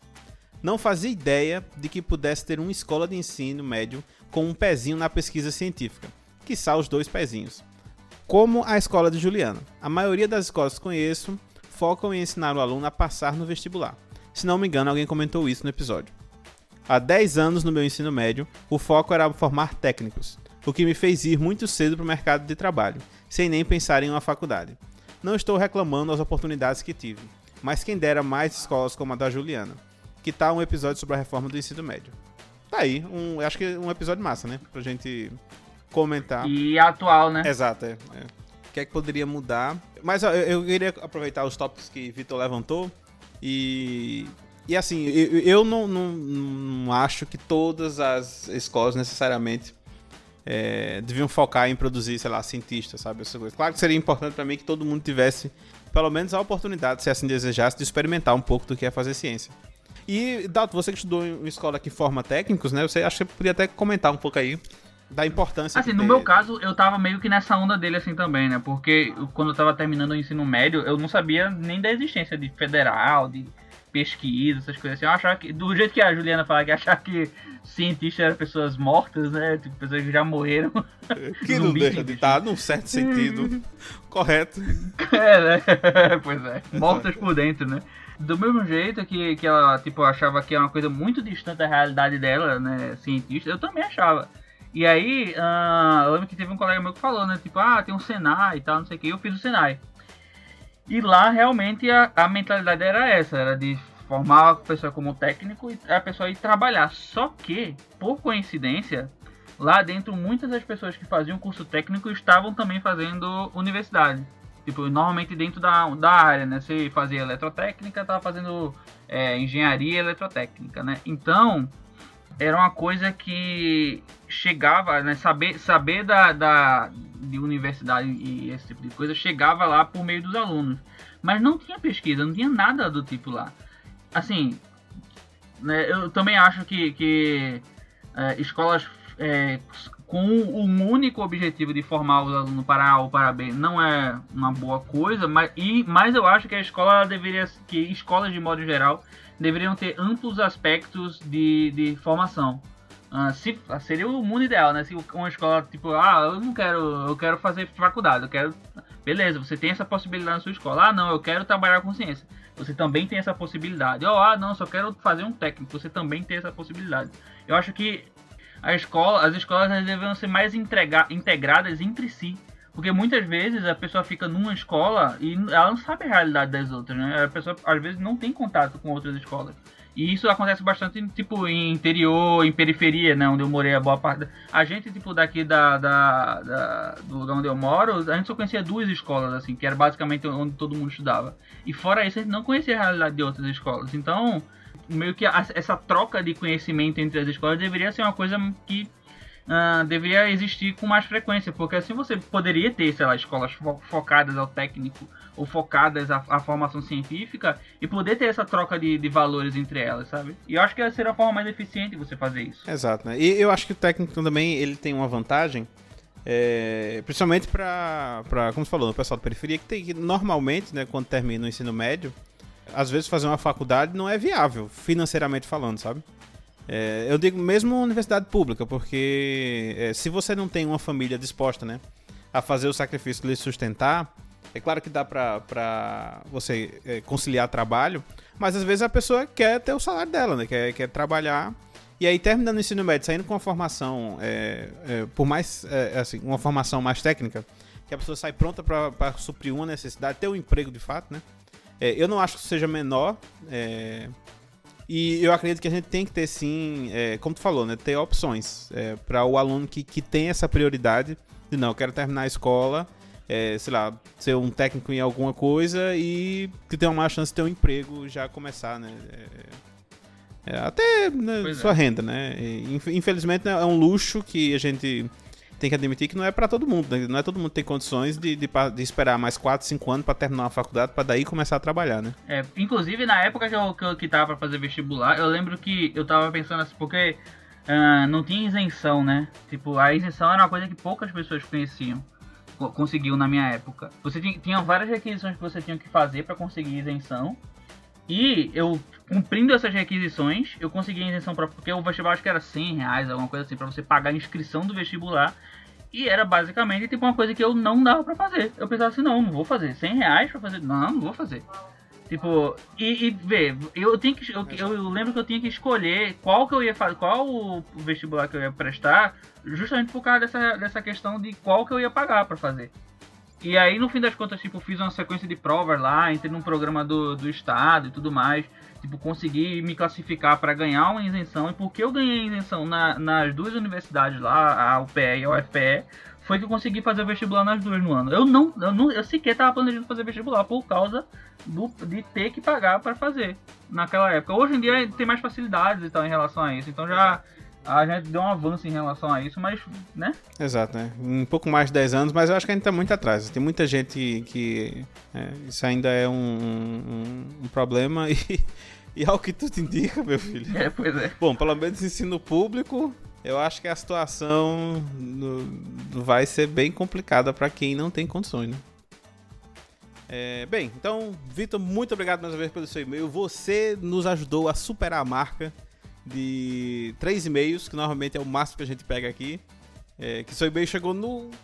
Já ali pertinho já de sair. E como sempre aí, Vitor Guia. Muito é... obrigado. Um cheiro pra você. Pediu, mas vai um cheiro já também. É, um cheiro pra, pra é. você, meu filho. Bem, falando em cheiros, Dalton.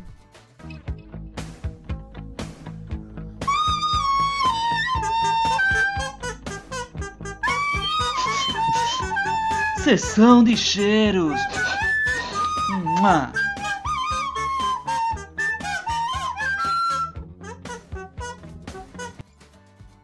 Senti aqui um arrepio. Esse, esse primeiro episódio que a gente pediu, liberou cheiros, que a gente pediu cheiro no Twitter. Dalton, quem foi que pediu cheiro no nosso Twitter? O arroba pode entender. Pode podcast e entender o que entende mesmo. Tonho, a gente tem um podcast inteiro pra mandar um cheiro. O, o nome desse é Mundo, que inclusive você e Catarina já gravaram um episódio lá com eles, não foi? Exatamente, é. se, é, se você não conhece, escute o podcast. O nome disso é Mundo. É muito bom. A gente, eu e Catarina participamos. A gente tem um episódio que é o Onden, número 171. Que a gente fala da nossa experiência, né, de vir pra cá pra Polônia, como é que é ver por aqui e tal. É, é, na minha humilde opinião ficou muito bom, mas eu, eu tenho que dizer aqui que existe um conflito de interesse, né? Nessa minha opinião. Então, Felipe, um cheiro pra você, um cheiro no seu cangote. E. Um cheiro pra todos do podcast, inclusive. Tá aí vários cheiros pra você. Felipe tem cheiro. Felipe tem cheiro pra você hoje no podcast. Tem também aqui, ó, mais outra pessoa que pediu cheiro aqui, o Clayton Dredd. Ah, é o nosso. Ele estudou com a gente, passou. a gente Isso. Conhece ele já de, de olha, muitos carnavais já. Era menino quando eu conheci ele, era menino. menino, era menino, menino. Pequenininho, garoto ainda, mal sabia tirar sangue dos outros. Exato, é.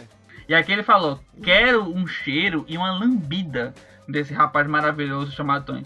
Queria dizer que infelizmente a gente não trabalha com lambidas, mas cheiro a gente tem de sobra. É verdade. É, é, eu, eu gostaria né, de expressar também que eu é, realmente também tenho interesse nesse evento de lamber Clayton Dredd. Rapaz. Mas, infelizmente, o Código Canônico, artigo 153, ele impede que nesse podcast, especialmente na sessão de cheiros, seja realizado qualquer tipo de contato físico que não seja o cheiro. Então, Exatamente. realmente fica. Eu, eu vou entrar com um processo em três vias na OAB para pedir uma reavaliação. Se o contato físico fizer parte do cheiro, eu acho que tem ali uma brecha na lei que dá pra, né? Dá pra se encaixar. Talvez um, É, um, é, um cheiro ali com um eu pouquinho tô- de língua, assim e tal. Não muita Exato, estamos participação. mobilizando os advogados É. para interagir aí com o Superior Tribunal Federal do Cheiro. Inclusive, falando sobre infringir a lei, aqui o arroba Ansu, underline, underline, underline, underline, underline, Gomes, ele falou assim, não quero um cheiro. Como assim? quero um cafuné, se as Ah. regras permitirem, claro. E aqui, ó, eu, eu consultei as nossas regras e eu vi que... É o parágrafo 12, né, Dalton? O parágrafo 12 ele é sempre É, utilizado. não, não, é, é lá É no o 14? 14. É lá no parágrafo 14. O 12, é, o, o 12 eu sei que ele tem a definição clara do que é cheiro, mas o 14 ele tem uma regrinha que permite um cafuné, contanto que ele seja feita na base da execução do Exatamente. cheiro. Você dá aquela Exatamente. cheiradinha um pouco mais pra cima ali no E cangote. tem o precedente jurídico que foi estabelecido no século XVIII. Exatamente. Um grande caso conhecido aí como o caso do, do cafuné do cheiro, pelo lendário João Gomes. Então fica aí um cheiro pra você, Anderson. E o, a próxima pessoa que pediu cheiro foi a Michele C. Pai. Cepaz, arroba Michele Pode Cepaz. ser que o nome dela seja É. Michele C. Pães. É uma pessoa que vende pães. Mas aí a gente nunca vai saber porque o Twitter não, não dá permissão do, né? É verdade. Agora, é- é- esse Michele pode ser também Michele. Ah. Michele. Michele. Ah. Michele, Michele, um cheiro pra você. Um Ela cheiro um no seu no cangote. Que é o, o local clássico onde os cheiros são aplicados com toda a roçando a barba, que é aquela coisa gostosa do cheiro que todo cheiro tem. É, eu acho que. E a próxima pessoa que pediu foi uma pessoa bem legal. Yun. Como é que é? Yun Legal. É, arroba Yun Legal. Yun Legal. Yun Legal, é, é, arroba Yun, Yun Legal, que lá no coisa tá como Bruno Luiz. Então, tipo, Bruno. eu não sei porque. Acho que deve ser feito eu, né? Que tem Dalton e Fábio. Então, Bruno, que também é conhecido em Tupi Guarani como Yun. É, fica aí um cheiro pra você. Eu, eu acho que você eu percebi a dúvida na sua voz. Você fala assim, olha, eu bem que queria. Aquela pessoa que chega tímida, né? Você oferece comida na casa da avó e Ah, fala assim, não, não, vó, não obrigado." quero comer não, obrigado. E sai com um buchê, né? Abrindo a- o botão da calça.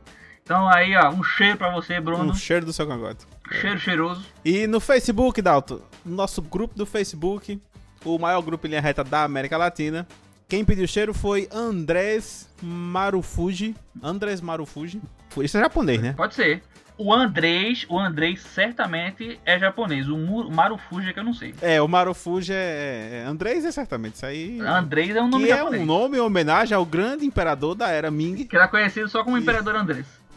E aqui ele pede um cheiro pra a esposa dele, Ellen, o filho, Caio, e pro meu segundo filho, Davi, que vai nascer em junho. Que nasce em junho. Temos um, um cheiro porra. planejado aqui, ó. Planejamento de cheiros aqui. A pessoa que pensa no futuro, obviamente Exato. a pessoa que respondeu o nosso questionário, que é a pessoa que pensa no futuro. Não, isso aí né? não tenho dúvida, eu não vou nem perguntar. Isso aí, com uma família belíssima como essa, ele certamente tá preocupado aí com o futuro do universo, respondeu a pesquisa sem problema nenhum. Obviamente. Então, Andrés, um, um cheiro pra você, pra Ellen, pro Caio cheiro. e pro futuro Davi que está aí já, já, já entrando nesse mundo.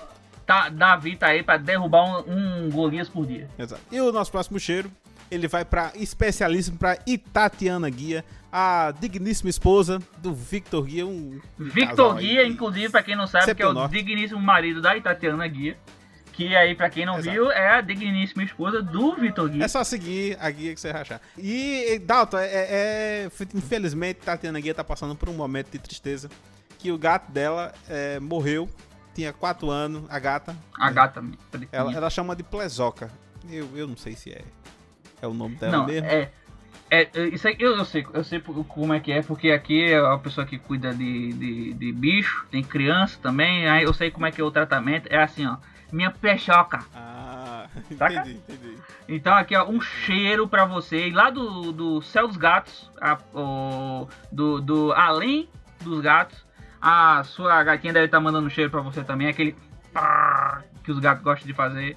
Sinta-se cheirada, é, Itatiana Guia, cheiro pra você. O último cheiro que acabou de chegar aqui, direto pelo Instagram, que o nosso ouvinte que estava vendo o que viu nossos stories, ele diz o seguinte: ele pede pra mandar um cheiro. um- é, a gente quer mandar um cheiro pra Ciro Macedo. diz que- Ele diz que é fã de carteirinha, divulga o nosso trabalho e é professor, veja só, Eita só. do Instituto Federal de Goiás. Assim, Eita porra! Eu só acho que ele deveria ter feito jus ao nome dele e pedido esse cheiro Macedo. Chegou de última Ah, hora pra pedir o cheiro. Você sempre, exatamente. Mas chegou a tempo. E ele diz aqui: vocês já são conhecidos entre alguns dos meus alunos. Grande abraço, meu caro. Continue o excelente trabalho que vocês produzem. Ah, Ciro. coração. Olha, se você é aluno de Ciro, chega pra ele e diga: Ciro, parabéns. E dê um cheiro nele. Mas um cheiro assim, né? Tenha E reclame se ele chegar tarde, diga que ele tem que chegar mais cedo. não, não reclame não, dê corações pra ele. Exato. É. Entenda que ele também é um ser humano. E ele tem o direito de errar como todo ser humano. Ciro Macedo, um cheiro pra você. Um cheiro pra você. Um cheiro Ciro e Tatiana, Andrés, Davi, Caio, Ellen, Michele, Bruno, que é conhecido como Yun, Anderson, Clayton e todo o podcast Onden com o Felipe Teixeiro. Um cheiro para todos vocês. Exato. Vocês é, alegram o nosso dia, que a gente sabe que, que a gente tem ouvintes que querem ser cheirados. Que é o melhor tipo de ouvinte. Exatamente. Tonho, e quem quer pedir mais cheiros, Tonho? Pra onde é que a pessoa vai lá na rede de caras e livros? Se a pessoa quiser ir lá pedir cheiros, o que, é que ela tem que fazer? A pessoa que gosta de caras ela precisa- ela precisa ir no facebook.com barra pode entender. Pode de podcast e entender de quem entende mesmo. E o grupo? Tem um grupo lá, né? Eita, é verdade, ó. Se você quiser pedir, você pode pedir cheiro direto no nosso, a gente vai abrir o tópico lá, no maior grupo em linha reta da América Latina, no Facebook, você vai encontrar lá. A gente só divulga esse grupo aqui, podcast. É, então, se você entrar lá é porque você é nosso ouvinte. Porque é isso aí. É, Agora, Dalton, e se o cidadão, um cidadão, a cidadã, é uma pessoa jovem que curte as fotinhas e quer saber os backstages, tudo que tá acontecendo no Pode Entender, onde que a pessoa vai? Ah, aí você vai lá no instagram.com e procura lá por Pode Entender, Pode de Podcast e entender de quem entende mesmo. A gente solta uns stories ali, a gente grava, mostra os bastidores, mostra... é, inclusive mostrou os bastidores dessa gravação, nosso processo criativo aí, Exato. maravilhoso. Sempre que a gente tá, sempre que a gente tá fazendo e-mail, se você quiser ver a loucura, a gente vai tentar fazer, mostrar pra vocês né, todo o nosso processo criativo envolvido nessa maravilhosa sessão de e-mails. E na rede do Passarinho Azul? Na rede do Passarinho Azul, você pode nos vai encontrar no arroba pode entender. Pode de podcast e entender de quem entende mesmo. Bom, Dalton, acho que é isso aí, né? É isso aí. Ficamos por aqui. Tentamos ser breves, E falhamos miseravelmente. porque é só com a falha que a gente cresce e a gente tá crescendo muito. O nosso foco é crescer e expandir nossas mentes. E não há melhor forma de fazer isso do que errando consecutivamente, várias vezes, sem cessar. Então, queremos manter a consistência dos nossos erros, porque a cada erro nós aprendemos. Então, quanto mais nós erramos, mais sábios nós, nós seremos. Então, seguimos firmemente, errando e tomando decisões erradas todos os dias. Nossos queridos ouvintes, um cheiro para vocês. Um cheiro para todos. até o nosso próximo episódio. Até mais, pessoal. Tchau, tchau. tchau, tchau. Yeah. Yeah, tchau, tchau. Oh, rapaz.